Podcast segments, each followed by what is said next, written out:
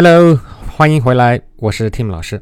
今天这节课我们要学的是 cut it fine，cut 就是砍，c u t 那个 cut，cut it fine，f i n e 就是很精细。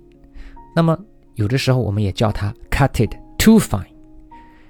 这个直译啊，就是什么什么切的很细。那么是引申出来是什么意思呢？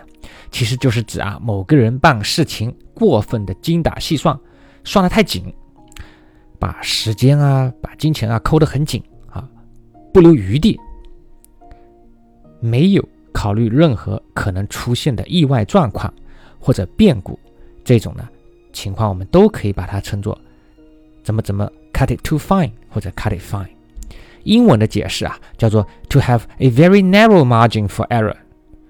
那这个解释其实很管用啊，就是 narrow margin，很少的一个边，对不对啊？这个 margin 引申出来就是说这个宽容度很低，很 narrow for error，for mistake，for deviation 都可以啊，就是很少的容错率。比如说，Harold cut it too fine when he got to the train station only eight minutes before the train left。